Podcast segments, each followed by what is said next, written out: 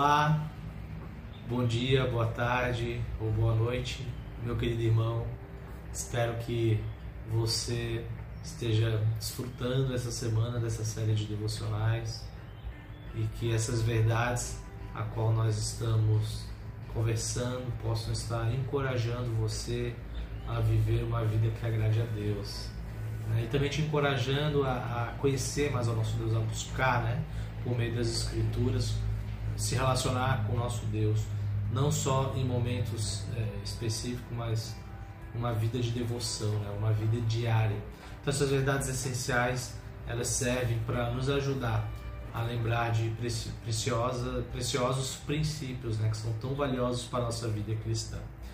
E ontem então nós começamos a falar sobre a trindade é, ontológica, é, falando a respeito do ser de Deus, é um Deus triuno, um Deus único, três pessoas né, compartilhando a mesma glória, a mesma substância, né, o mesmo poder, iguais em glória, poder.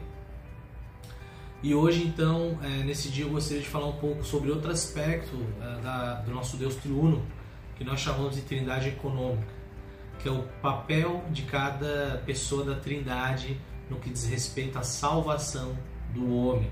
Então, nós falamos do ser de Deus, agora nós vamos falar de Deus em relação à salvação do homem. Eu gostaria de ler aqui um trecho, de uma certa forma é, um pouco extenso, de Efésios, capítulo 1, do verso 3 ao 14, mas que nos ajuda a entender de uma maneira belíssima, né? É, a Trindade atuando em harmonia para a nossa salvação, para a sua própria glória. Bendito seja o Deus e Pai do nosso Senhor Jesus Cristo, que nos abençoou com todas as bênçãos espirituais nas regiões celestiais em Cristo Antes da fundação do mundo, Deus nos, nos escolheu nele para sermos santos e irrepreensíveis diante dele. Em amor, nos predestinou para ele, para sermos adotados como seus filhos, por meio de Cristo, segundo o propósito da sua vontade, para o louvor da sua glória e de sua graça, que ele mesmo nos concedeu gratuitamente no amado. Nele temos a redenção pelo seu sangue, a remissão dos pecados, segundo a riqueza da sua graça que Deus derramou abundantemente sobre nós, em toda sabedoria e entendimento. Ele nos revelou o mistério da sua vontade, segundo o propósito, segundo o seu propósito, que ele apresentou em Cristo, de fazer convergir nele, na dispensação da plenitude dos tempos, todas as coisas, tanto as do céu como as da terra.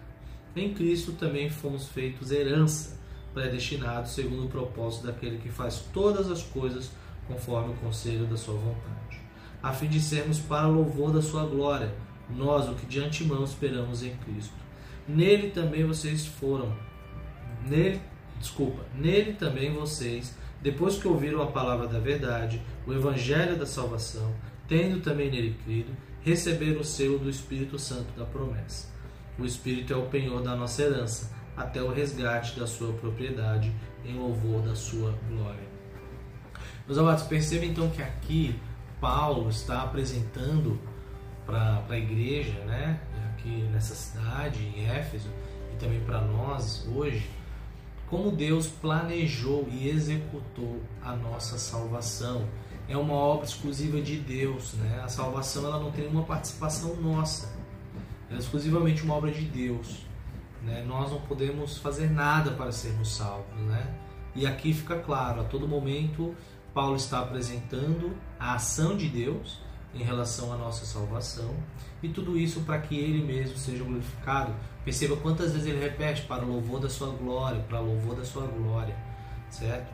Então aqui vamos é, pensar um pouco a respeito de, de cada aspecto aqui. O Pai, ele então nessa economia, né, nesse trabalho da salvação, ele é responsável por planejar a nossa salvação. Ele então nos escolhe, né, nos elege para sermos salvos em Cristo Jesus. Ele nos predestina para sermos conforme a imagem de Jesus Cristo. Então ele já destina todos aqueles que serão salvos em Cristo Jesus, de antemão, antes de todas as coisas, de acordo com a sua própria vontade, baseado no seu amor pelos seus filhos. Então ele faz isso. E Jesus Cristo tem enviado a pessoa de Jesus Cristo, né? encarna, vive uma vida reta, morre na cruz, ressuscita, paga o preço pelos nossos pecados, nos perdoa. Né? Então, nós recebemos a salvação em Cristo Jesus por causa da sua obra. E quem nos, nos quem aplica esses benefícios é o Espírito Santo. É o selo, né? o penhor. Então o Espírito Santo habita em nós, ele nos dá todos os benefícios que Cristo conquistou na cruz. E então no último dia nos entregará né, prontos, glorificados para o nosso Deus, para que nós desfrutemos então a eternidade na presença desse nosso Deus triunfo. Meus amados, há uma harmonia trinitária na nossa salvação. E tudo isso para a glória de Deus. Então perceba que o Pai não morre na cruz. Quem morre na cruz é o Filho. Quem planeja a salvação é o Pai. Quem aplica a salvação é o Espírito Santo. Quem executa essa salvação lá na cruz é Jesus Cristo. Embora eles tenham papéis distintos, é um único Deus que age em harmonia em todo o momento. Por isso que nós podemos ser salvos por causa dessa obra trinitária. Meus amados, eu te convido a se aprofundar, né? cada vez mais querer conhecer esse nosso Deus, uma forma de gratidão àquilo que esse Deus triunfo fez por nós. Deus te abençoe.